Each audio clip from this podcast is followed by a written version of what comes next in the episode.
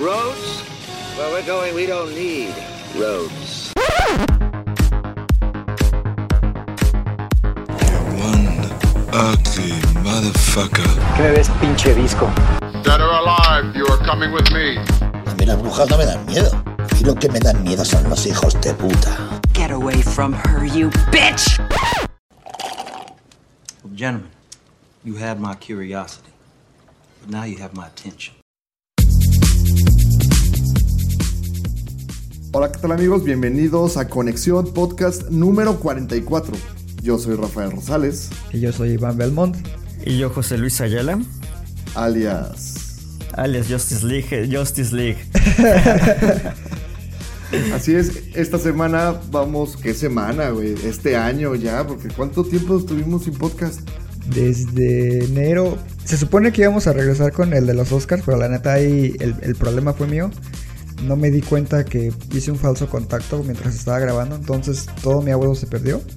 Y la neta me dio pena ya decirle a, a José Luis que grabáramos otra vez. Hubiéramos grabado de nuevo. Y, y pues ya, no, pues la neta sí me agüité. Y ya, y luego trabajo y lo que sea, pues no se había podido. Pero por fin está de regreso Rafa, ya pagamos el, el rescate de los aliens. Conexión quedó en la quiebra por eso, pero ya lo tenemos de regreso. Luego aparte, se- según el timeline, solamente no estuve en uno, güey. Ay, güey. Pero cuántos Hubieras días. dicho, hubieras dicho que yo había desaparecido con el chasquido de Thanos, güey. Estás a nada de desaparecer con el chasquido de Thanos. Está, está a nada, exactamente. ¿no? Bueno, esta, se- esta, en este capítulo queremos enfocarnos sobre todo a series. ¿Y por qué queremos hacerlo? Bueno, porque sabemos que van a tener muchísimo tiempo libre en casa. eh, los que están haciendo home office o pseudo haciendo home office y que tienen un ojo en la pantalla y otro en la computadora. Entonces queremos darles las mejores opciones que, según nosotros, hay ahorita por ahí en el amplio catálogo ya de material audiovisual que hay en las plataformas de streaming que como han estado pro- proliferando, ¿no? Sí, cada vez es más grande la competencia y también eso beneficia la calidad. Entonces e- es un punto a favor.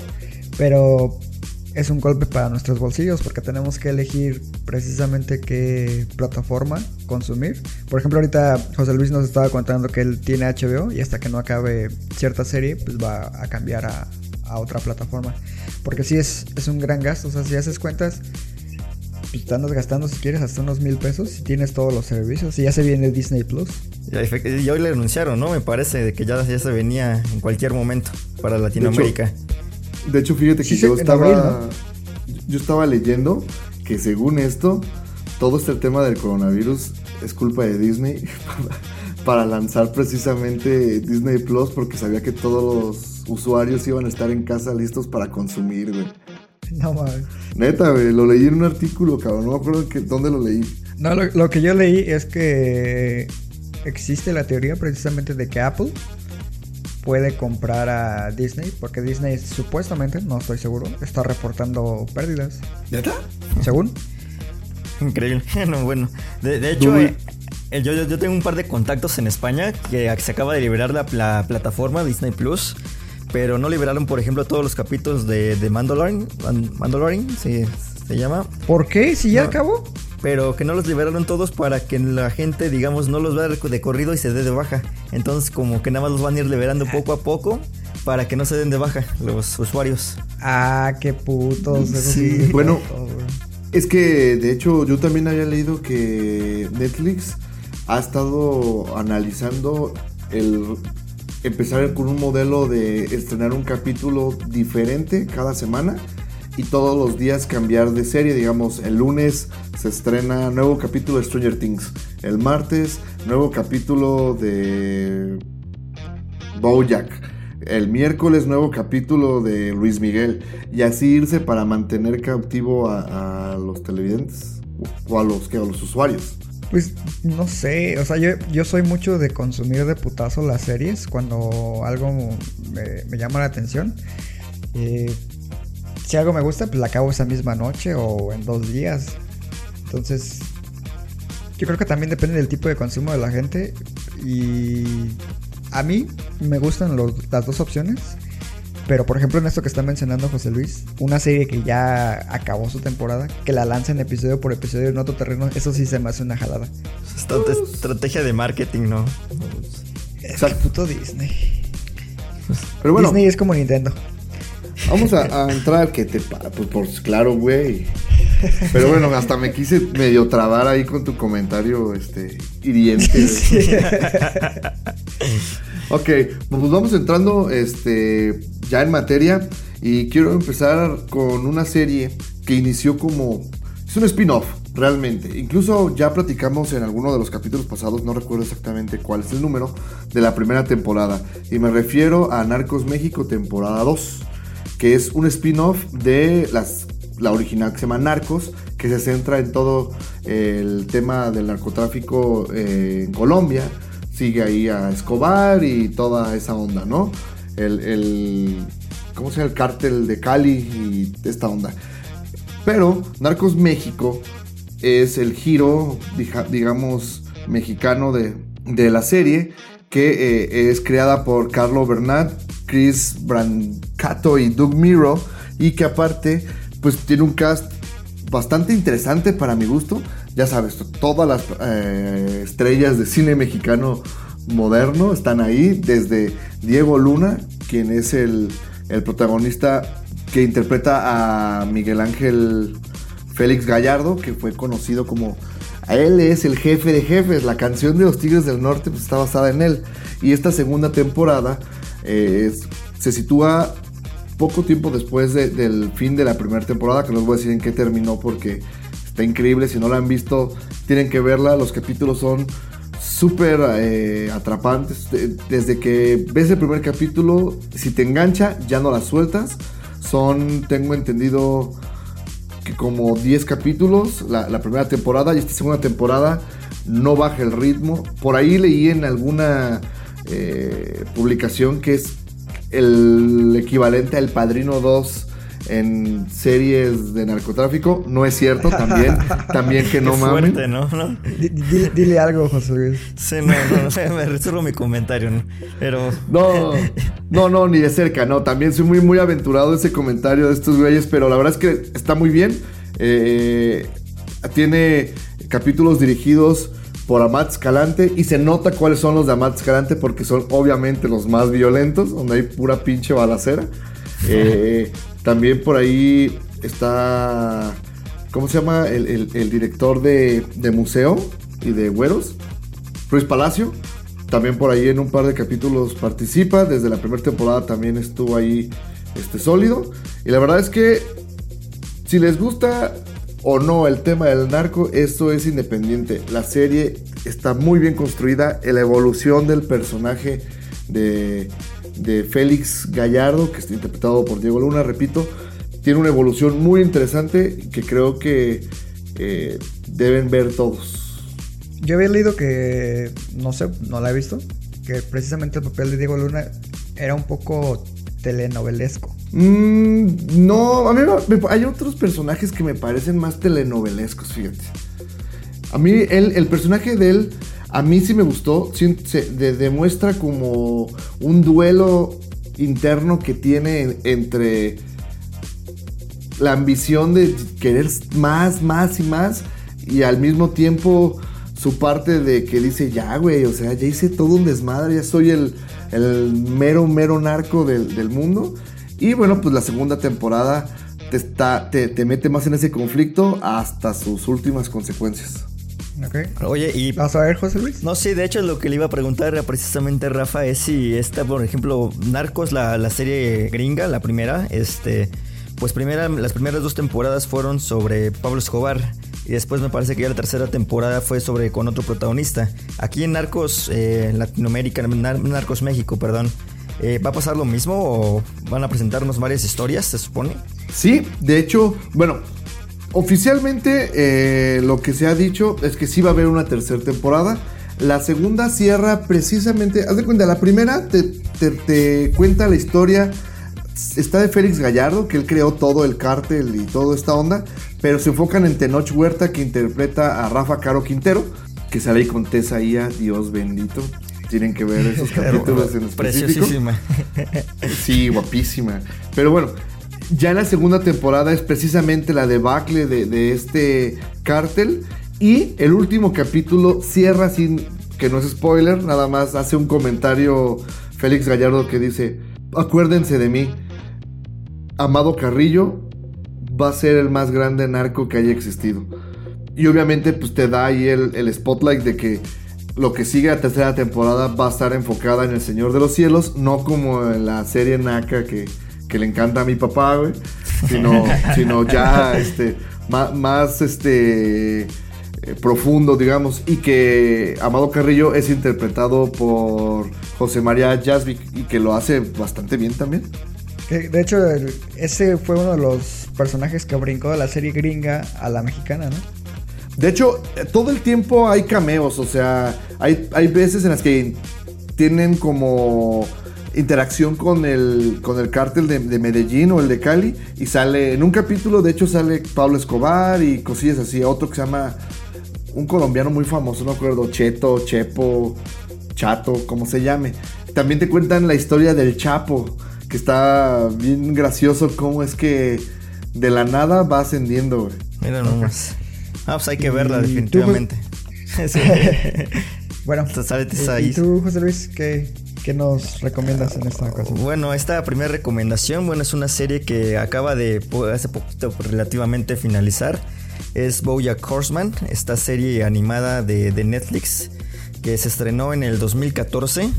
Eh, esta eh, a principios de, de este año 2020 ha terminado con un total de 6 temporadas, un total de 77 episodios. Entonces, pues es una buena serie para que puedan maratonear capítulos prácticamente de 20, 25 minutos, eh, temporadas de por ahí de 12, de 11 episodios al- algunas.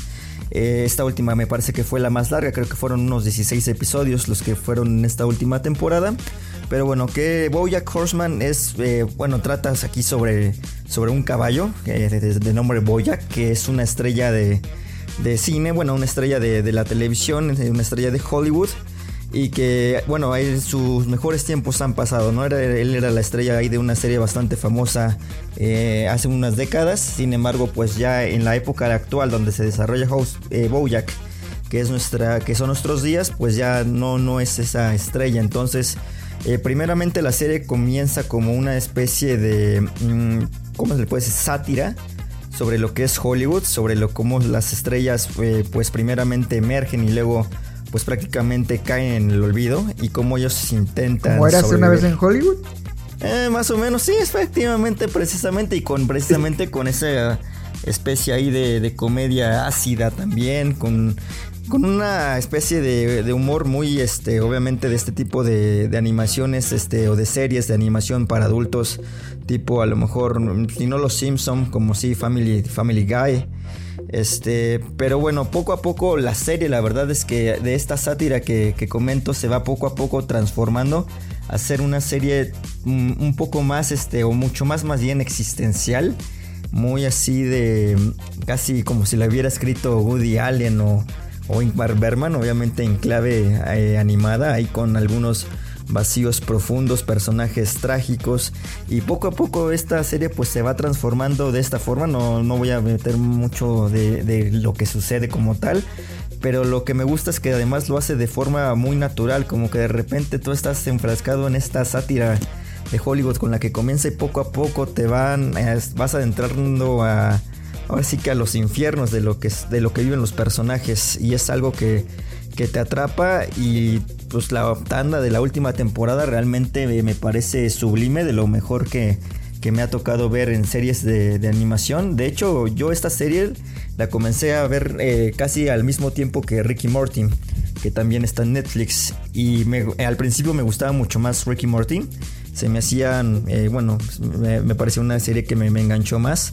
Con excelentes igual episodios ahí. Este, y pero bueno, el, punto es que al final eh, Bojack como que poco a poco fue ganando. No empieza tan bien la, la serie, o, o más bien sí empieza bien, pero ya el nivel que llegan eh, las últimas dos, tres temporadas es realmente un nivel eh, maravilloso que, que desplaza para mí a Ricky Morty, que era la mejor serie de animación de los últimos años, para mí en este momento yo creo que ya, ya sería Bojack.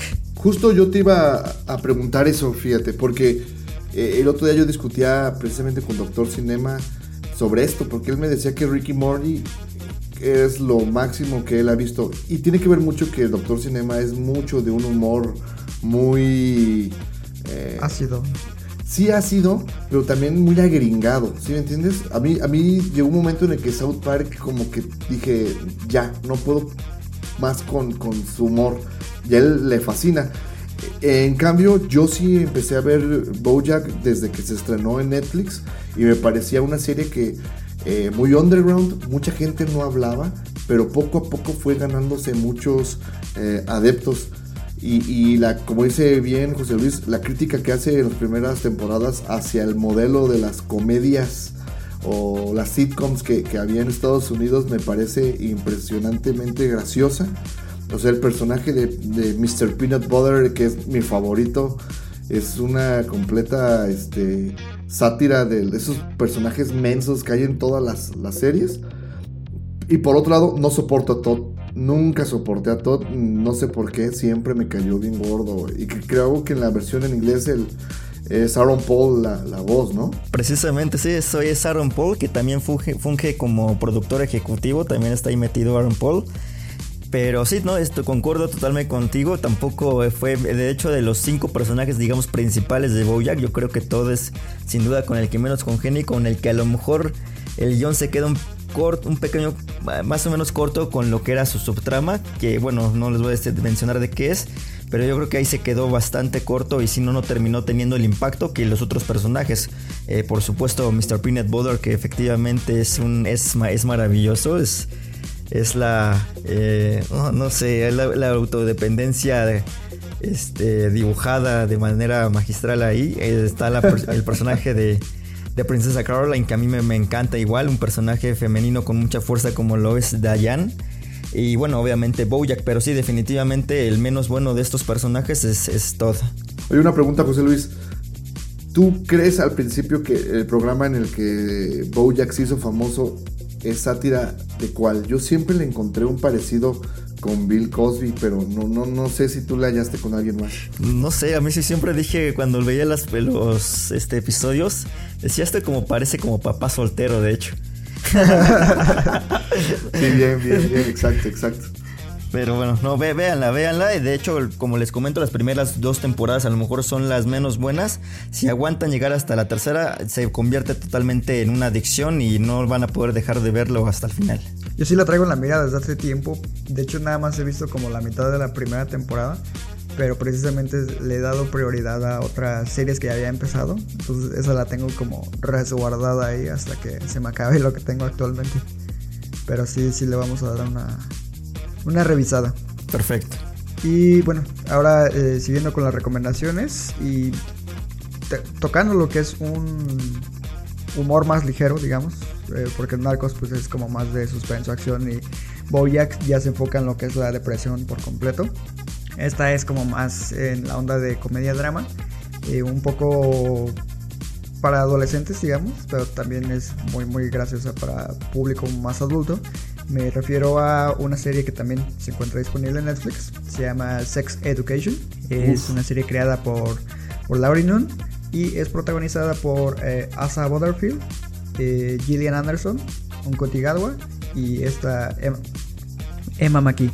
Eh, ¿De qué trata Sex Education? Pues básicamente es una serie que se enfoca en las aventuras, digamos, de un joven llamado Otis. Este chico pues tiene una particularidad al inicio de la serie. Eh, es incapaz de masturbarse porque su mamá es una experta en terapia sexual. Sexóloga, ¿no? Entonces tiene, ajá, tiene como ciertos bloqueos y traumas generados por culpa de su mamá y su mamá es como muy... Eh, lo presiona mucho en ese sentido sin sin querer, entonces él se siente hostigado y reprimido sexualmente por lo mismo. Por azares del destino, termina él convirtiéndose en una especie de gurú sexual en su escuela, en la preparatoria. Todos los chicos empiezan a pedirle eh, consejos sobre cómo mejorar o desarrollar su sexualidad y aunque parezca increíble, él les da consejos, algunos bastante acertados, a otros no tanto. Y lo gracioso es que pues tiene un amigo, eh, este amigo pues es, gay, es su mejor amigo, eh, se llama Eric el personaje.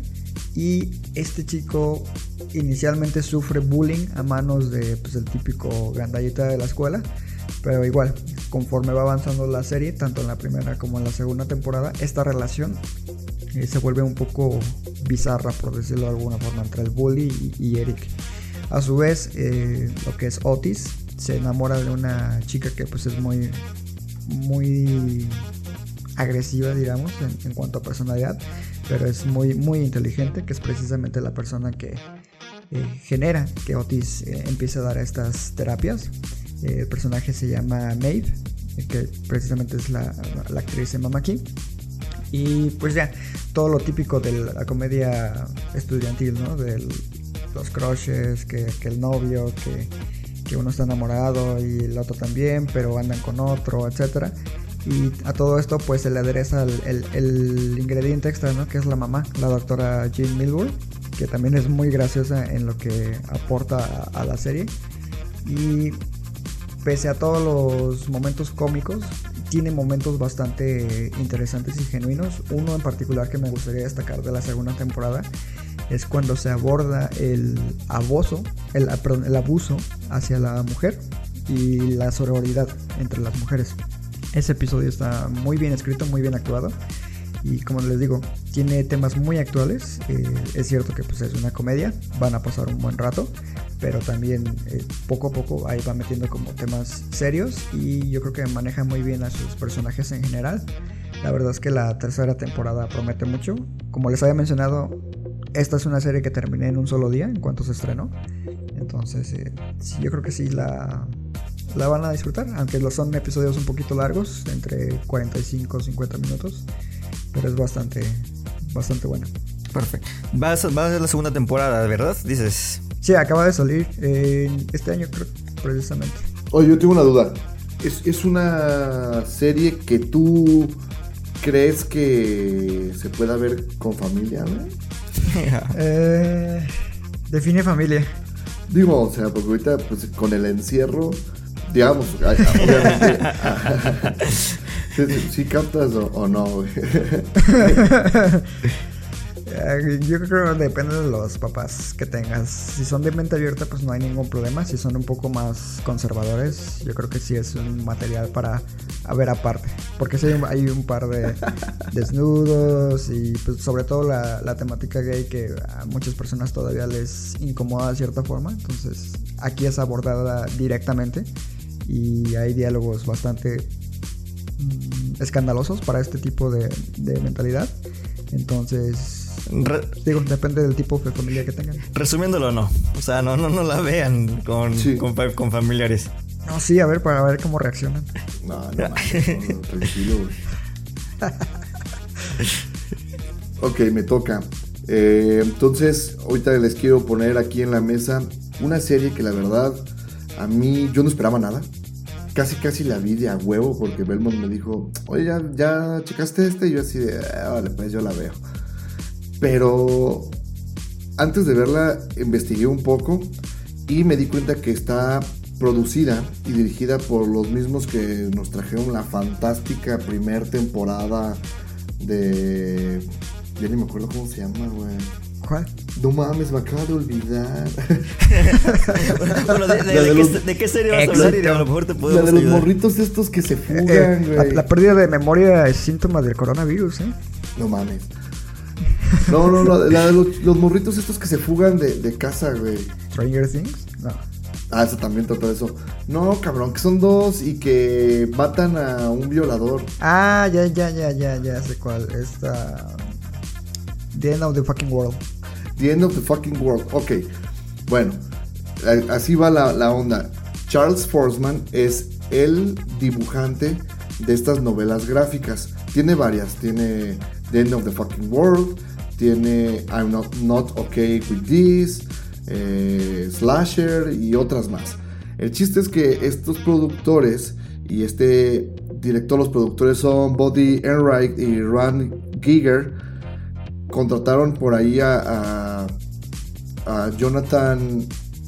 Ay, el apellido siempre está bien raro de, de, de- de pronunciar. Ens Twistle. Ens Twistle. Jonathan. ¿Twisted Twistle. Es que, güey, pinche inglés. Infrastructure. Bueno, el chiste es que el mismo director de The End of the Fucking World eh, hace esta, esta serie que se llama I'm Not Okay With This. Y que en México. ¿Cómo se llama en español? En español se llama Esta mierda me supera. Lo cual está bien cagado porque. O sea, nunca traducen bien y ahora se quieren ver bien bravos con el con la traducción, ¿no? Del título. Pero bueno, para no, no, no, no estar más en eso, la serie se trata. pues, eh, haz de cuenta que es una calca de Alisa, la chica de The End of the Fucking World. Los mismos problemas existenciales sobre quién es ella, está en la pubertad, ah, en qué se va a convertir y todo eso. Pero tiene la premisa de que la chica tiene, sin que ella, bueno, lo descubre apenas, tiene poderes como, como la chica de Carrie. ¿Sale? Telequi- telequinesis, básicamente. Telequinéticos, exacto. Entonces, a partir de ahí vas a empezar ella a desarrollar eh, situaciones que no puede controlar a partir de, de estos poderes.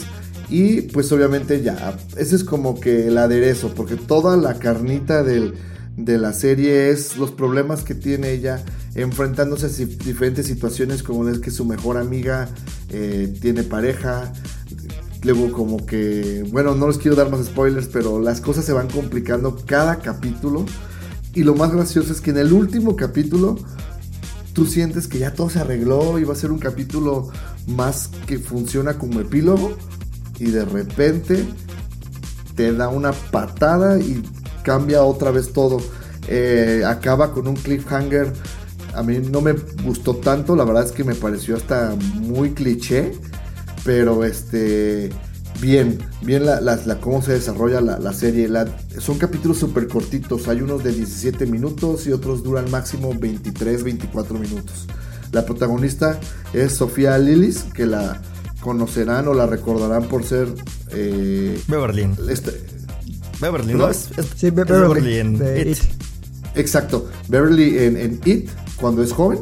Y precisamente el otro, no me acuerdo cómo se llama, pero el morro que era judío, eh, también sale y es acá como que su crush, mentor, eh, stalker, y se llama- que es Wyatt Olive. Y ellos dos hacen una mancuerna bastante interesante, lo cual pues me queda claro que desarrollaron esta química desde It. El que se conocieran les dio bastante eh, punch. Ok, Pues son, entonces. son capítulos muy cortos. Yo creo que sí me lo voy a echar. Creo que es mi tipo de serie. Sí, duran como 25 minutos, ¿no? No, digo que el- hay uno de 17 minutos, uno o dos, y otros de 23. De hecho, tú me dijiste que me tocaba verla como a las 6 de la tarde. Para las 12 de la noche ya había terminado de verla. Y realmente tuve intermedios de que, ay, voy a ir por algo a la cocina, ah, voy al baño, voy a contestar una llamada. Entonces, te la echas rapidito y, y la verdad es que vas a pasar una tarde, digamos, muy, muy agradable. ¿Sí crees que haya segunda temporada? Sí, sí, sí creo por el cliffhanger en el que termina. Pero fíjate que eso me da mucho miedo porque pasa lo mismo que The End of the Fucking World. Están basadas las primeras temporadas en un material existente y ya una Ya la segunda, segunda no. temporada eh, va a ser una pues escritura original y le dieron en la madre tanto a The End of the Fucking World. Entonces yo siento que acá se van a querer vislumbro por dónde se van a querer ir y no me gustaría. Ok. Vale. Eh, José Luis. Perfecto. Eh, bueno, eh, mi siguiente bueno, recomendación es una serie, vamos a, a lo que es HBO. Es una serie que acaba de estrenar, de hecho, su, su tercera temporada. Estoy hablando de, de Westworld, esta serie que es creada por eh, Jonathan Nolan y Lisa Joy. Eh, bueno, bueno, Jonathan Nolan lo, lo conocemos por ser el hermano de Christopher Nolan, co-guionista Claro que no, güey. Fue porque escribió Memento. no, sí, obviamente el, co- el co-guionista de, de- de Memento, eh, de, de Prestige, de, de Interstellar, prácticamente pues metido ahí siempre en las producciones con, su hermano Christopher. Y bueno, este, la Lisa Joy es precisamente la, la esposa. Creo que estos dos son muy raros, tienen a su esposa ahí siempre ahí, ahí con ellos, este... prácticamente en todos sus proyectos. Jonathan Nolan es prácticamente el socio ahí de, de Lisa Joy, ambos este, marido y mujer que crean pegan. exactamente que ellos crean este bueno esta serie Westworld que bueno no es un- no es una serie eh, original es eh, de hecho un remake de una película de western de los años 60 me parece pero bueno aquí esta es una serie De dos, de hecho. Una es Westworld Así y la siguiente es Future World, que es la que medianamente adaptan en la segunda temporada. Efectivamente. Y bueno, obviamente pues, la, la adaptan medianamente porque es más una versión libre, bastante libre, donde prácticamente pues Jonathan y Lisa han este, expandido ahí el, el universo de lo que eran las películas y bueno, han creado pues una serie eh, pues donde vemos este muchos temas, muchos temas eh, existenciales, ahí conjugado con ciencia ficción, western, eh, está el tema ahí de la, de la inteligencia artificial, eh, sobre el alma que, eh, que puede tener un robot, la toma de decisiones. Es una serie pues bastante, bastante compleja. eh, por todos los temas que trata, pero además porque como ya nos ha sabido, bueno, ya sabemos cómo es el estilo de escribir de, de Jonathan Nolan, pues le gusta jugar ahí con lo que son las narrativas y entonces pues prácticamente la serie es además pues un rompecabezas narrativo donde la serie de repente comienza este bueno tiene varias líneas temporales de repente no te dicen si una cosa está pasando realmente en el presente si está en el pasado luego se conjugan luego no te dicen si un tipo que está no sé protagonizando a alguien este es un robot si es una persona. Entonces todo esto se vuelve un verdadero puzzle, puzzle para el espectador que requiere de su mayor atención y bueno, de por supuesto de, de ahora sí que de estar lo más este lo más in- interesado posible porque si no definitivamente pues van a terminar por perderse. Yo la verdad, por ejemplo, la segunda temporada sí sí me costó un poco de trabajo seguirla. Sí creo que tuve que repetir varios capítulos porque te dejan realmente con luego unas sensaciones así de ¿y ahora qué pasó aquí, no? Este, entonces sí, Sí, es, es un poco confusa. Sí, dem- demasiado confusa. Pero bueno, a mí la verdad eh, hay capítulos que me parecen una barbaridad, sin duda visualmente, narrativamente. Y sobre todo los eh, de, de cada temporada, al menos los últimos episodios, pues son igualmente ya cuentan más respuestas, pero incluso bueno, también, también abren nuevos, eh, nuevos horizontes, nuevas preguntas. Y bueno, es una típica serie que de, de lo de ahora sí que de Nolan, de, de- que tiene el- totalmente el, sel- el sello de- del hermano de Christopher y que pues realmente me vale, para mí vale mucho mucho la pena. Eh, sinceramente todavía no he empezado a ver la tercera porque quiero que se junten un poquito más los episodios para poderlos ver de, recor- de corrido. No, pues que es, es que si me lo veo un, si veo un capítulo, digamos una semana y me tengo que esperar, luego se me van detalles. Entonces, como que ahí prefiero verlas de Lo corrido. ves dos veces, güey. Lo ves el día del estreno y lo vuelves a ver antes de que salga el nuevo. Eso sí también, eso sí definitivamente también lo, lo, lo podría Que hacer. de hecho es la que yo aplico. Siempre aplico eso. Pero no, véanla, es, es una serie que, bueno, a mí me gusta mucho, va va a valer mucho la pena y que, bueno, le da ya un nombre a, a Jonathan Nolan y a Lisa Joy fuera de, de la asociación que tenían ahí con Christopher. Y que de hecho, bueno, nada más hay un, un plus, este, tanto Lisa Joy como Jonathan Nolan están involucrados en una película que va a salir, si el coronavirus lo permite, a, finales de año o a lo mejor a principios del siguiente que es la ópera prima precisamente de Lisa Joy, que se llama Reminiscence, que es un guion igual de ciencia ficción, que dicen los que han leído el guion, porque hay, por ahí lo pueden descargar creo en la red, que es uno, un guion sumamente interesante y, y bastante promet- prometedor. Sí, y nada más hay un pequeño comentario, güey. Cada vez que dices el hermano de Christopher Nolan es el equivalente a que dijeras le dijeras a Shakira la esposa de Piqué. Más respeto, cabrón. No, no, no, definitivamente no, es que cuando eres hermano de Dios, pues qué, qué más puedes hacer. Ay, cálmate, Dios. Güey, yo mames, yo desde que escuché Nolan, así puse en mute. Dije, "Nah, mames". Ah, qué, qué, qué haters, qué haters son con Chris. No, no somos. A mí sí me gusta su cine, pero tampoco es como que sea. Uh, sí, hay muchas películas que me gustan de él, pero. Sí, seguro. El, el origen, el otro día estaba viendo. Puta, qué gran película. A, a ver, José Luis, ¿cuál- para ti, ¿cuál crees que es la mejor película de Christopher Nolan? Memento. Meme- Yo me ya, voy ya. con Prestige. Te- Hijo, es que The Prestige también es una joyita, definitivamente. Fíjense que a mí Prestige nunca me ha gustado. güey. No. Pinche naco, güey. a mí me parece fascinante. Y, y de hecho tiene este precisamente esta onda de, de jugar con la ra- narrativa que tienen los guiones de Jonathan Nolan, que usa mucho en Westworld. Sí, la verdad es que Westworld es un, es un gran trabajo. Como bien comentas, hay capítulos fascinantes en todo sentido. La actuación de Anthony Hopkins en la primera temporada es tan sutil y tan hermosa con cada forma en la que te entrega los diálogos. E- Es una actuación muy, muy, muy buena, de las mejores que le he visto en los últimos años. Y eh, hay- yo recuerdo que uno de mis capítulos favoritos de la segunda temporada es el que está enfocado totalmente a los eh, nativoamericanos. Ah, que- ese es precioso. la- ese capítulo es como muy existencial sobre el significado de, de la vida y todo esto. Pero es como rompe el tono completamente de la serie, pero no le sobra absolutamente nada. Es bellísimo. Y yo sí he estado viendo la tercera temporada desde que se estrenó. El primer episodio es brutal. Empieza luego, luego los madrazos enseguida. Y como ya es tradición, el segundo episodio ya te empiezan ahí a soltar como piezas de- del rompecabezas, como ya nos tienen acostumbrados. Entonces, yo creo que esta temporada pinta para superar a las dos anteriores con crece. Ojalá que así sea. Y ¿Qué- qué pues, viste? hay que estar ahí. Que he visto comentarios como que a la gente no le está gustando al- el inicio de esta segunda temporada, de esta tercera temporada. Como que dicen que ya no es Westworld, que, que ahí este, que ya se les fue de las manos, pero. Nah, esos comentarios son exagerados.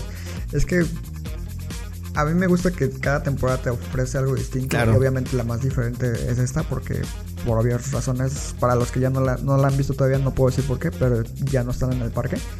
Entonces, eh, toda la- esa promesa de lo que puede ocurrir en el mundo real, eh, yo creo que la, la están cumpliendo muy bien.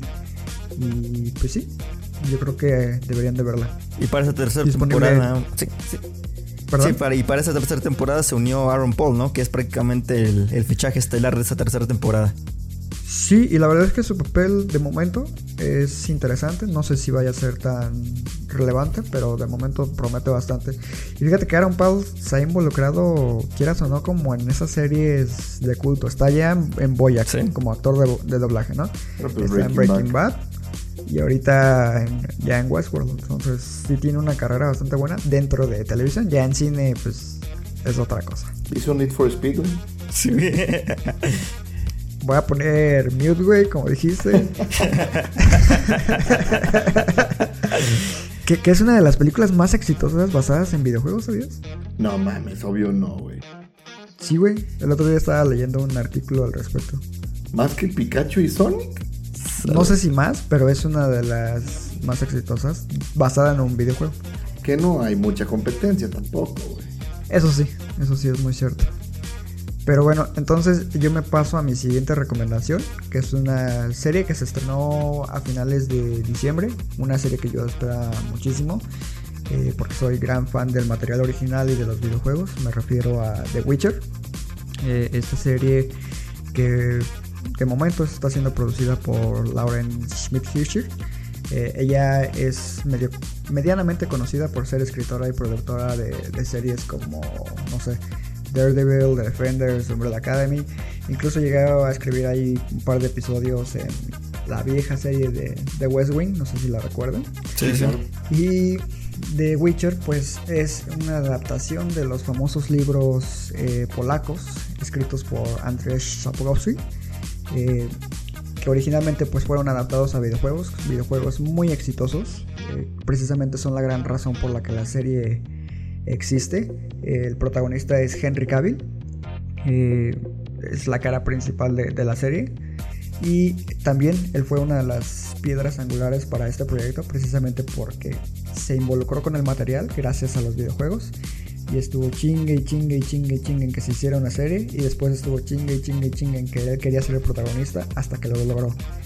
Eh, ¿De qué va la serie? Pues se enfoca en un mundo fantástico, similar a Game of Thrones. El mundo se le conoce como el continente. y este es habitado por criaturas mágicas y estas criaturas mágicas, eh, las que son peligrosas al menos, son exterminadas por una especie de mercenarios que son como, conocidos como los brujos.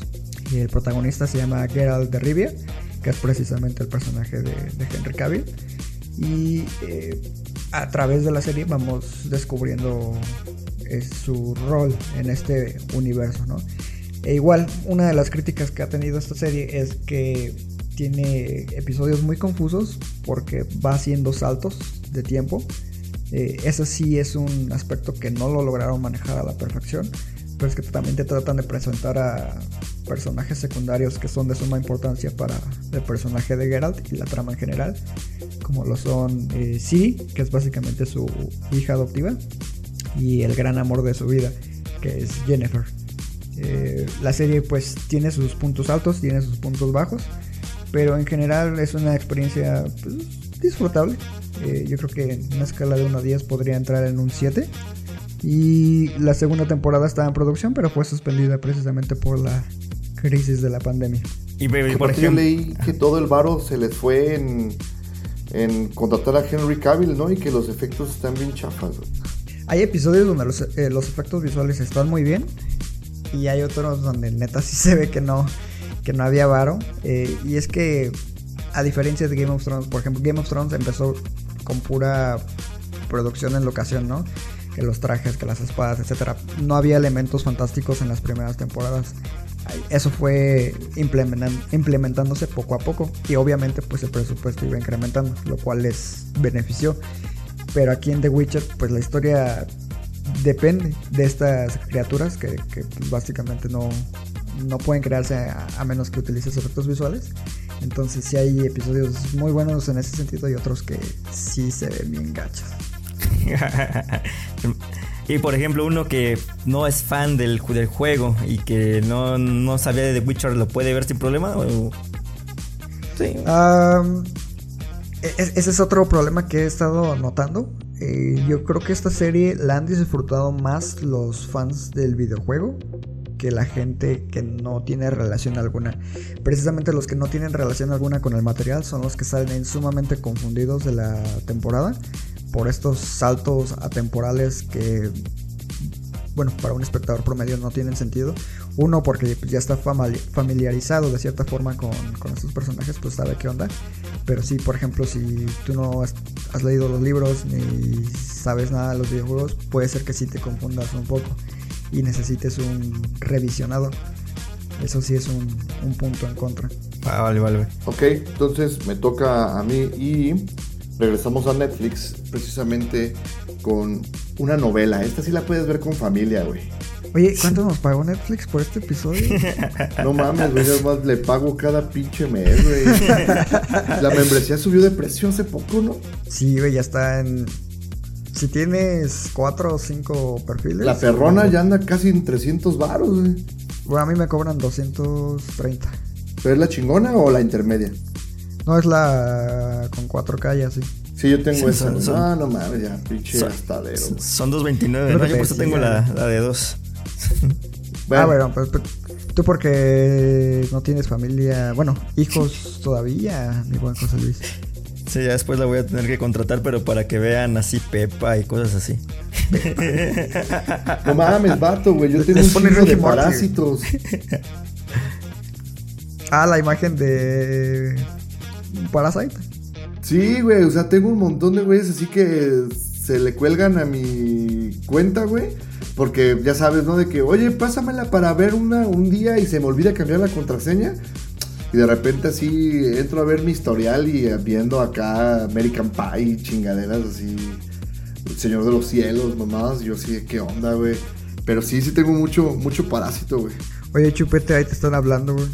Exactamente.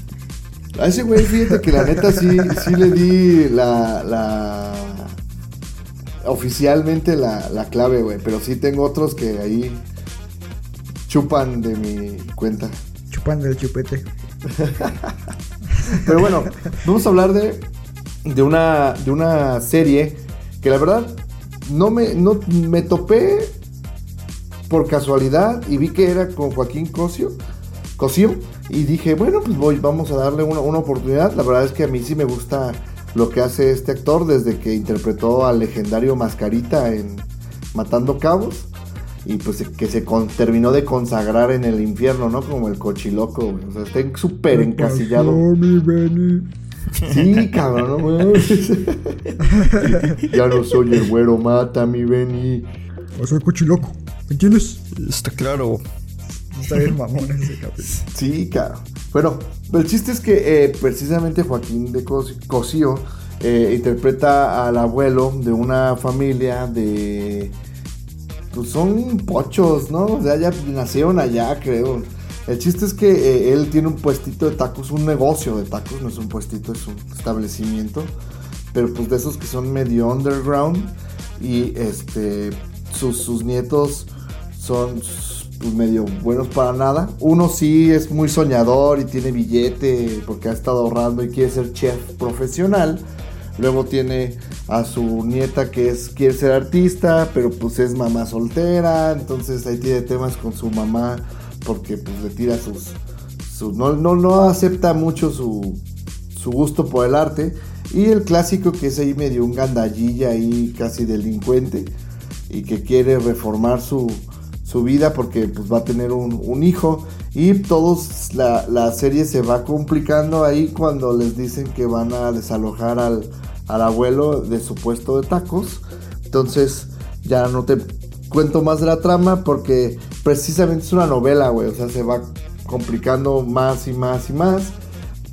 Pero es, es muy muy eh, graciosa no porque como todos estos materiales que reflejan al mexicano que está allá, pues ves así sus, sus chistes de, ah, lo agarró la migra, seguramente estaba escuchando a Chabela Vargas otra vez y, y pues que así gags que, que solamente seguro los mexicanos van a entender. Me pareció muy, muy digerible. Casualmente mi mamá como que pasó y vio y dijo, ah, pues, ¿qué es esto? Y, y también se enganchó con, con la serie, entonces pues digo que es muy, muy familiar. Eh, es producida por América Ferrara, la cual, según yo, después de haber sido Betty la Fea, no había hecho nada más. Pero pues resulta que es de las actrices, bueno, de las productoras con más billete en Estados Unidos. No, pues, sí, así pa- así pasa, ¿no? Neta, según sí le dejó un chingo de bar y se hizo famosa y puso restaurantes de tacos y... ¿Y, y por qué Dani Trejo no puede triunfar así? güey? Dani Trejo también tenía su negocio de tacos, ¿no? Tiene un puesto de tacos en Los Ángeles, güey. Y el año pasado que fui, quise dar con, con el negocio, güey. Pero creo que justo el día que yo fui, porque yo fui entre semana, era el día que cerraban, güey. Qué mala suerte, güey. Y pues valí madre, güey. No, pero, pero prometo que esa asignatura pendiente, güey. Hasta haremos ahí un, un live, güey, de, de Instagram. Sí, güey. Yo, yo, lo, Pero que- yo, yo lo empecé a ver, esta serie, de lo que sería de esta de Joaquín Cosío. Y sí, está, está entretenida, como dice bien Rafita, pues sí. Es este pues, muy telenovelesca. Y además, bueno, es prácticamente estamos hablando que, que- Netflix como que está aplicando prácticamente la misma fórmula, ¿no? En, en este tipo de series. De, de un, por ejemplo, no sé, en estas series así mexicanas o que tienen personajes mexicanos, eh, si casi siempre estamos viendo a, pues el negocio familiar y que de repente pues por alguna cosa eh, el que está arriba en la cabeza eh, se cae de ya no lo puede seguir y este pasa a sus herederos pues al menos yo creo como que Netflix está siguiendo ahí una este es una línea Un patrón, bastante ¿no? un patrón exactamente ya esta misma trama pues la vimos de alguna forma en Club de Cuervos en la Casa de las Flores y ahorita pues más o menos aquí en Gentefield Exacto. Fuchi, la casa de las flores. Güey, en la Casa de las Flores, eh, en serio es un producto Guacala. hecho. o sea, a mí me caga Manolo Caro, güey, pero. Pero esa serie del. Fue un putazo, güey. Hay que reconocerlo. Ay, eso no, no lo niego. Pero guacala, güey. ¿A ti sí te gusta, José Luis? Vi la primera temporada y mira, comparado con las otras películas de Manolo Caro que no me ha gustado ninguna, creo que es su mejor trabajo. Eso no quiere decir que sea, me parece la gran cosa. De hecho, ya la segunda temporada ya ni la vi, ya, ya me dio hueva. Chido, segundo Pero- tampoco la vi. Pero bueno, comparado a las otras películas que había hecho Manolo Caro, pues sí, este, me parecía de lo más pasable que tiene la, la serie. ¿Has visto la de La de, no sé si cortarme las venas o dejarme las largas. Sí, esa es su mejor película, de hecho, yo creo. Exacto. Sí, Sí, yo también Sí, creo que a, es su a mejor mí sí me película. gusta esa. A mí sí me gusta esa. Sí, porque Perfectos Desconocidos. No, no mames. La, también esta película de la pareja, in- eh, la, la vida ideal de la pareja inmoral, creo, una cosa así. Además sus títulos Ah, sí, rimbombantes, ¿no? la, la vida inmoral. No, no. Sí, no me acuerdo, pero sí sé cuál dices. güey. Sí, una chingadera así. y luego muy el- melodramático, ¿no? Sí, sí, sí. Es que todo su trabajo es del melodrama. Exacto. Pero bueno. Y ¿Quién va? Justice. Eh, sí, re- bueno, eh, voy a decir una serie igual este que se estrenó a finales del año pasado, creo que fue en octubre, eh, de HBO, porque si no ya vamos a seguir de- dándole más dinero a Netflix. Entonces, este, bueno, es una serie eh, basada en una de las novelas gráficas más, sin- a lo mejor la serie, la novela gráfica por excelencia, ¿no? Del mundo de, de los superhéroes. Que bueno, es realmente nada más, este, no, ni siquiera es adaptación, ¿no? Porque es prácticamente una versión muy, secuela. muy libre, sí, una secuela, no sé, este, pero bueno, estoy hablando de, de Watchmen y realmente no, no pensaba ver la, la serie, lo que me motivó a verla es que, bueno, el creador de la serie es este Damon Lindelof, que es el mismo creador de, de The Lost y de The Leftovers. The Leftovers, que es la que estoy viendo también ahorita actualmente y que me estoy enganchando bastante. Y bueno, Watchmen eh, tiene mucho, incluso de, de los juegos de igual narrativos que, que tiene este, este señor en sus otras series. Por ahí hay un capítulo, eh, es el penúltimo, me parece que me ha parecido una maravilla eh, de, de tiempo, de cómo conjuga ahí este, la- las narrativas y cómo le da todo un sentido además a todo lo que había ocurrido en los capítulos anteriores. Y eso pues ¿Es el de la gustó cena? Sí, exactamente. La de un dios entra en un bar. Exactamente. Es, Sí. no, es, es un capitulazo, es un joyón. Yo creo que solamente por ver ese episodio ya, ya la serie vale mucho la pena. Creo que la serie tiene algunos a lo mejor problemas ahí de eh, con algunos eh, episodios donde a lo mejor lo siento un poco mm, si no no no estancados pero como que pienses a ti- empiezas a pensar este para, para dónde va esto no eh, y creo que este, cuando llegas a este capítulo, como que le da un sentido a todo lo que habíamos visto anteriormente y hasta te dan ganas de volverla a ver de nuevo completa, porque como que aquí se resuelven prácticamente todos los, todos estos de, todos estos detalles. Y bueno, la, la serie es este, pues, obviamente tiene ahí este, toda esta situación, mm, ¿cómo se le dice? Eh, de distopía, eh, casi apocalíptica, este, muy, muy, muy, de la, de la novela gráfica pues, en la que está basado. Eh, la banda sonora ahí la, la crearon estos señores Trent Reznor y Atticus Ross. Pues ahora sí que es- son, son una garantía prácticamente ahí. La banda sonora es, es- preciosa, es magnífica. Y bueno, eh, la protagonizan ahí Regina King, que ganó el Oscar hace un par de años. Y también ahí está metido Jeremy Irons, cuya subtrama es ahí la que luego te deja un poco así medio descolocado de decir, ¿y esto para dónde va? Pero bueno, la, la serie vale mucho la pena. Es una serie bastante corta, me parece que son 8 episodios, no 9 episodios, per- perdón.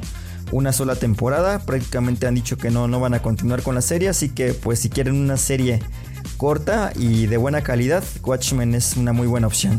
Sí, completamente. Eh, como mencionabas, pues esta serie es básicamente una secuela directa a lo que es la novela gráfica. No toma en cuenta ninguno de los eh, cambios que se implementaron en la película. La película no existe para esta serie. Muchos han pensado erróneamente que es precisamente una secuela a la película y no, no es así. Incluso los diseños de los trajes de todos los héroes eh, anteriores, como por ejemplo Díaz que es el personaje eh, que por ahí sale, eh, está claramente diseñado con base en el atuendo que se presenta en la novela gráfica y precisamente pues uno de los grandes logros es como el desarrollo de la relación que existe alrededor de esta figura mítica de Doctor Manhattan, ¿no? que siempre ha sido clave tanto en la novela como en la serie. Eh, no voy a dar más detalles porque sería estropearles la trama por completo, pero sí eso es un gran trabajo y yo creo que si, si bien es cierto que es una lástima que ya no vaya a haber más temporadas, por otro lado me parece una decisión más que acertada. Es mejor irse en lo grande que terminar arruinando el proyecto en un futuro. Totalmente de acuerdo. Eh, de Yo hecho, solo, las- creo, sí. yo solo creo que la verdad no le hicieron justicia a Looking Glass. güey. Es que es. Muchos nos íbamos con la idea de que era como el reemplazo de Rorschach. De Rorschach. Pero pues, no, o sea, va, va por otro lado la trama. Y precisamente el personaje principal pues es el de Regina King. Creo que, si mal no recuerdo, hasta ganó el Globo de Oro, ¿no? Sí. Globo- sí, sí, sí, sí, sí. Ganó el Globo de Oro, así es.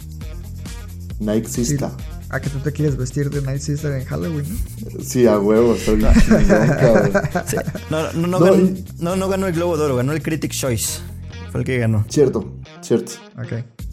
Yo nada más para cerrar ya esta parte, nada más quiero decir que a mí sí me gustó un montón del capítulo del que habla José Luis, pero a mí me gustó más el capítulo que es retro, en el que cuentan la historia de Minutemen. También ese está bien padre, güey. El, el origen de Hooded Man, ¿no? Ajá, de Jured Justice. Sí. Y está increíble, güey.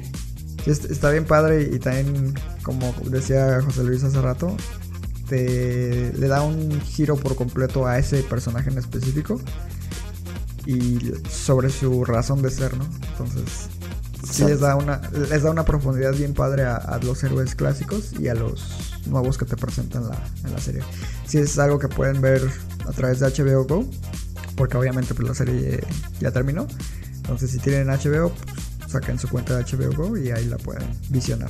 Y ya para continuar, eh, regresamos a Netflix porque pues, nos están pagando este episodio. Eh, yo me quiero enfocar a lo que es una serie que ha pasado yo creo que un poquito desapercibida. Se llama Ares. Es una serie de, de horror, básicamente. Holandesa, por cierto. La verdad es que es un trabajo bastante atípico para lo que es dentro del catálogo de, Netflix. A mí lo que me llamó la atención desde el trailer era toda esta indumentaria que usaban los personajes muy al estilo de Ojos bien cerrados de Stanley Kubrick. Como esta onda de las sociedades secretas, etc. Y básicamente la trama se enfoca precisamente en una sociedad secreta que se llama Ares, que mm, rige, digamos, eh, bajo las sombras lo que es el, poder en Holanda. Eh, una estudiante de medicina que se llama Rosa Stingwick, por, por una razón que, que no mencionaré, se ve involucrada en esta sociedad y poco a poco va escalando dentro de ella. Pero conforme descubre cómo funciona esta sociedad, vamos viendo que, que, esco- que esconde algunos secretos un, un poco oscuros. Y en resumen, básicamente son como un- una especie de, de culto que adoran a una especie de eh, figura o ente eh, maligno, lo que les da ciertos beneficios, ¿no? Eh, no puedo entrar más en detalles porque sería estropearles algunas cosas, pero ya que terminen de verla, les recomiendo que busquen un perfil en Twitter que se llama Simple, Simply Kelly. Esta persona yo la sigo desde hace un tiempo porque hace hilos muy interesantes. Se dedica completamente a lo que es esta onda del oscurantismo, brujería, satanismos y cosas así. Y de vez en cuando hace hilos e investigaciones sobre temas que aparecen en películas. Yo recuerdo que con el que me enganchó por completo es con el que hizo sobre la morgue. Ya ves, esta película de la, la bruja en la morgue hace todo un análisis de la simbología y te hace la explicación de qué significa tal cosa y tal cosa. Y si está bien cabrón todo lo que manejan en, en la morgue. Entonces hace un análisis similar para lo que es Ares. Y precisamente uno de los puntos que podrían decírsele en contra para esta serie es que no te explica muchas cosas. A mí no me molesta. Pero sí deja muchas cosas al aire. Entonces yo creo que sí se le va a dificultar conseguir una segunda temporada. Pero si les interesa todo este, eh, este tema oscuro, este perfil que les digo les esclarece algunas cosas. Y en términos generales, pues yo creo que es un proyecto interesante. Los capítulos duran como media hora, solamente son como 8. Y pues están bastante bien. Eh, te digo, es algo atípico para lo que suele ofrecer Netflix.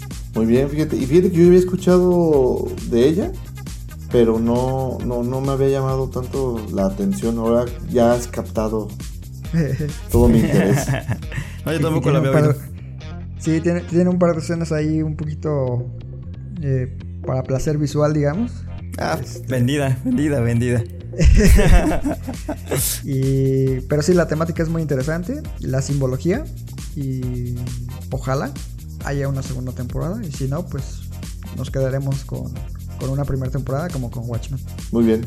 Pues tú dirás si le seguimos con los oldies o le cortamos porque ya va una hora, güey. Pues ya así nada más como rápido, porque precisamente son oldies, un breve recuento. Este, ahorita vamos a mencionar un par de, de series pues, que ya finalizaron, que nos gustan a cada quien y por qué las recomendamos. Entonces, Rafa, ¿quieres empezar? Sí, yo nada más quiero empezar diciéndoles que it's going to be legend, wait for it, Dari.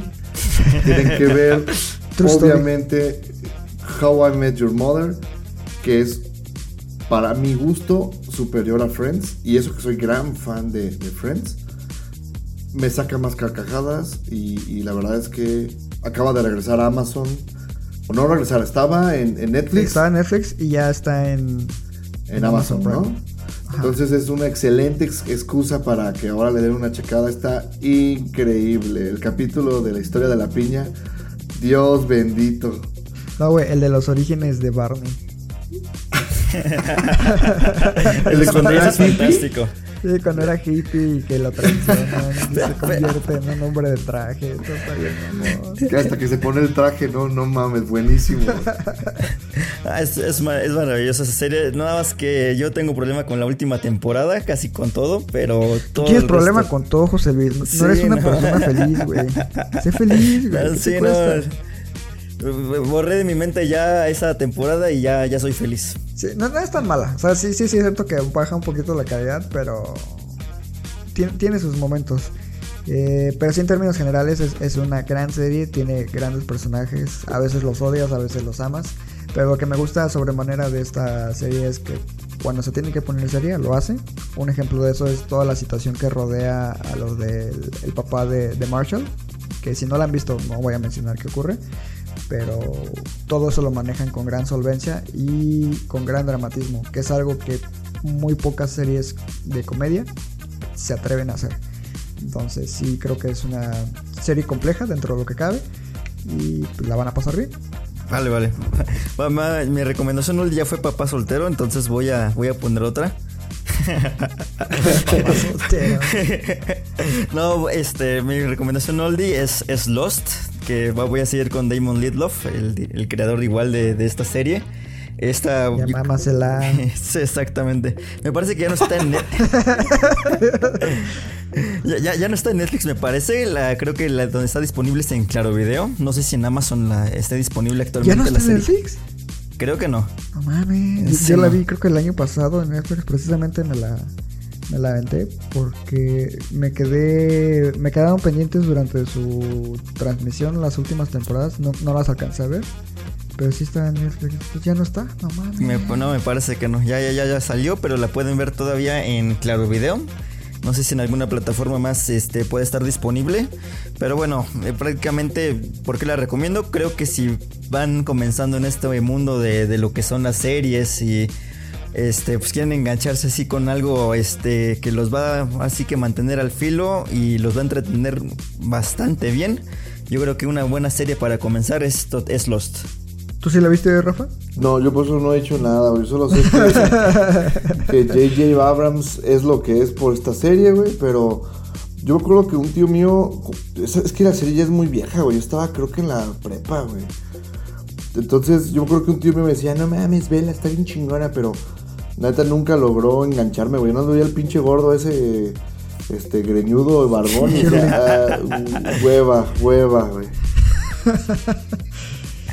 No, sí, sí está padre. Sí, sí, véanla, tiene episodios bastante buenos. El que me gusta es el de el Penny's Boat. ¿Sí te acuerdas de ese, José Luis? Sí, claro, el final de la tercera temporada. Sí, Sí, que, ¿no? que Sí. precisamente hacen un desvergue en el tiempo. Sí, ahí. ¿no? Con un giro es- final que te baja los está muy, muy pantalones. ¿Qué pasó? Tampoco, güey. Sí, güey, no, tranquilo. güey. Cada quien, ¿verdad? Pero no. A mí No, me este- encanta. Ve- ve- Vean la serie, es, es muy muy buena. Seis temporadas, 121 episodios. Eh, se la pueden eh, aventar sin ningún problema en esta eh, pandemia, en esta, en esta época. Sí, ahorita que ya no hay cines, pues hay que darle duro a, a contenido externo, ¿no? Este, mi recomendación oldie en este caso es una serie que pueden encontrar en Amazon Prime. Es comedia también. eh, favorita personal. Es The Office. Una serie protagonista. Bueno, es, es- la serie que lanzó al estrellato a, a Steve Carell. Eh, también es protagonizada por Rain Wilson, John Krasinski, ahí también le dio fama. Eh, Jenna Fisher, Vijay Novak, etc. Es una serie que pues, maneja lo que es el estilo falso documental. Se enfoca en la compañía ficticia de Dunder Mifflin de Pensilvania. Se dedican supuestamente a hacer lo que es papel. Y lo padre de esta serie es que vemos lo que supuestamente ocurre tras bambalinas en esta empresa y los desmadres que hacen tanto los empleados como el gerente. El gerente pues es el personaje de Steve que se llama Michael.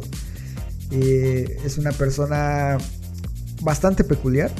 eh, y conforme vas conociendo a estos personajes, pues te vas encariñando más y más con ellos. Hay episodios que la verdad a mí sí me sacaron algunas lágrimas. est- Están muy bien escritos, muy bien actuados. Pero el, ingrediente principal de esta serie es dejarte con una sonrisa en la boca. Cosa que logra episodio tras episodio. Eh, la verdad es que los episodios son muy cortitos, duran entre 20 y 25 minutos. Y tiene, bueno, sí, son varias temporadas. La verdad es que sí está un poquito larga. Son nueve. Eh, pero valen, vale mucho, mucho la pena. Eh, maneja mucho lo que es este humor que hoy en día está siendo ya muy criticado por ser bastante negro y ácido. Eh, pero de verdad tiene personajes sumamente memorables. Nada más por. Ahorita mismo se me viene a la mente la, la escena del parkour, quieren hacer parkour todos los personajes de, de la oficina. En la oficina, ¿no? Pero, pero no le sale, exacto. Entonces es, es muy graciosa. Y pues sí, esa es mi recomendación oldie. Yo siempre he tenido ganas de verla, fíjate. Sí he escuchado este, grandes cosas. Aparte, es creo que un- una, una gran fábrica de memes, güey. Entonces ya, ya con Sí, eso, güey. Increíble. También el, a, a- te enseñó un capítulo ¿no? donde este, el personaje de Rain Wilson imita a Hannibal Lecter y espanta a la oficina. Está cagado. No, bueno. ¿Tú sí la has visto, José Luis? No, no, no, nunca le. ¿Sabes qué? Siempre también la he tenido ganas de ver, es como de mis pendientes, pero me tira para atrás la cantidad de episodios, ya que son bastantes. Pero voy a, intentar a, a- a mí también me tiraba para atrás, ¿eh? pero en cuanto la empecé a ver, me piqué y se me fueron como agua, de verdad. O sea, no lo sientes. Va, va, va. Eh, Le voy, le voy a dar la oportunidad. Me parece que también está disponible en Claro Video. Pero ahí, ahí no, güey.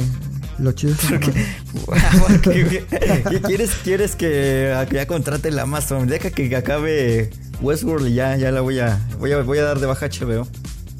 Me duele, me duele mi economía.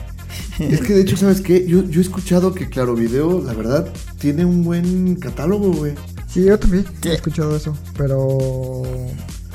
Nunca le he dado la oportunidad. Se me hace como muy blim, pero. Tiene muchas, pues ya murió. ti- tiene muchas películas mexicanas y algunas este, películas ahí de este, clásicas. eh, pero también tiene catálogo, este, eh, ahora sí que el plus de Claro Video son sus estrenos de, por ejemplo, ahorita eh, estaba viendo que ya subieron Parásitos, pero obviamente pues es un pago por evento, entonces pues hay que pagar extra. eh, ¿Y cuánto cobra? Eh, me parece que son como 99 pesos y la renta. Nah, ni madres, me. El otro día vi el Blu-ray en 140 en Amazon. Sí, sí, no, sí está caro. Eso, pero bueno, es su plus, digamos. Y pues José Luis ni se diga, ¿eh? Ese güey no, no paga por, por esas películas, ¿no? Tiene su servicio gratuito de streaming. No, no, ya, la- la- las series, la- ninguna serie he visto, este, ahora sí que de forma que no sea por streaming, bueno, o de forma por televisión. No, no, todas las series las he visto de forma legal. Ah, Ah, muy bien. Es, es así, avanzando, güey. es así, es así, es así. Me, me da hueva bajar muchas, este, muchos capítulos. ah, pero ¿qué tal con las películas? Ah, A ver, esa es otra cosa. Nos van a cortar, cabrón. Sí, sí. así, eh, piratas, güey. y todavía que nos No, lo no, paga no, Netflix el, no, el consumo episodio.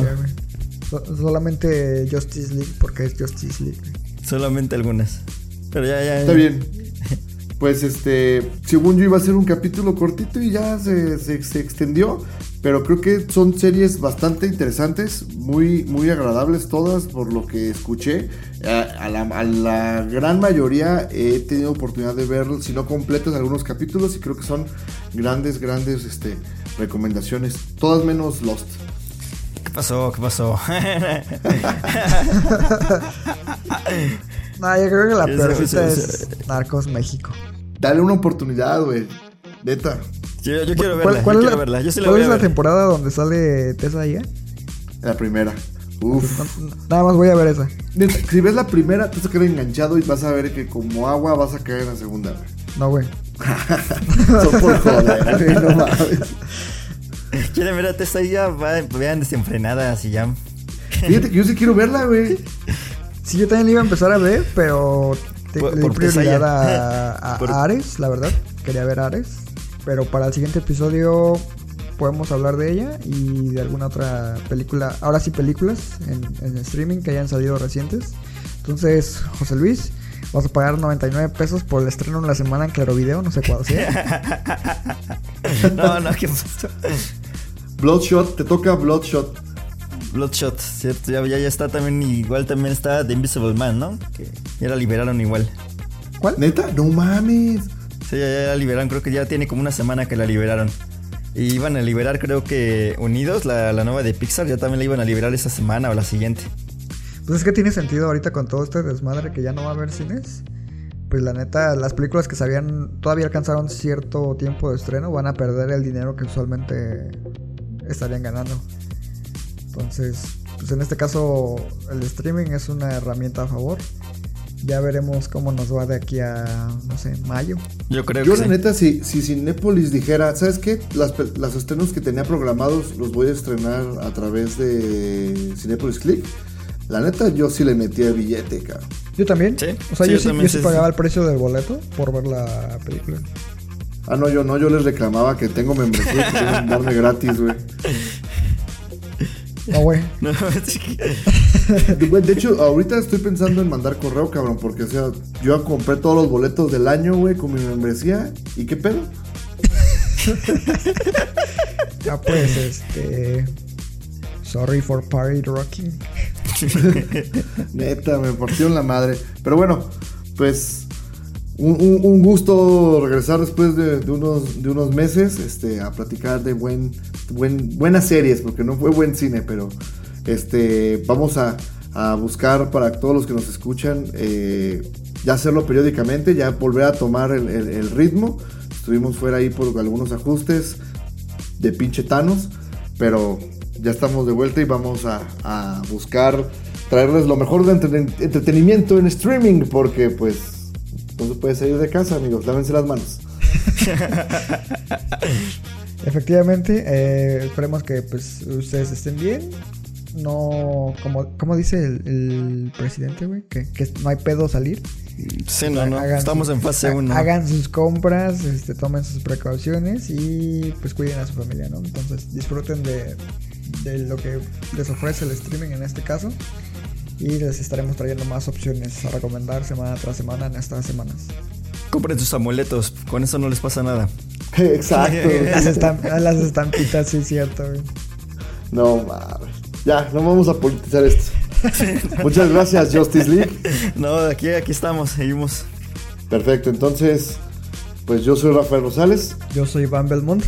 Y yo, José Luis Ayala, Recuerden que, Amamos el cine. Y también la serie. en la serie. Hasta la próxima, amigos.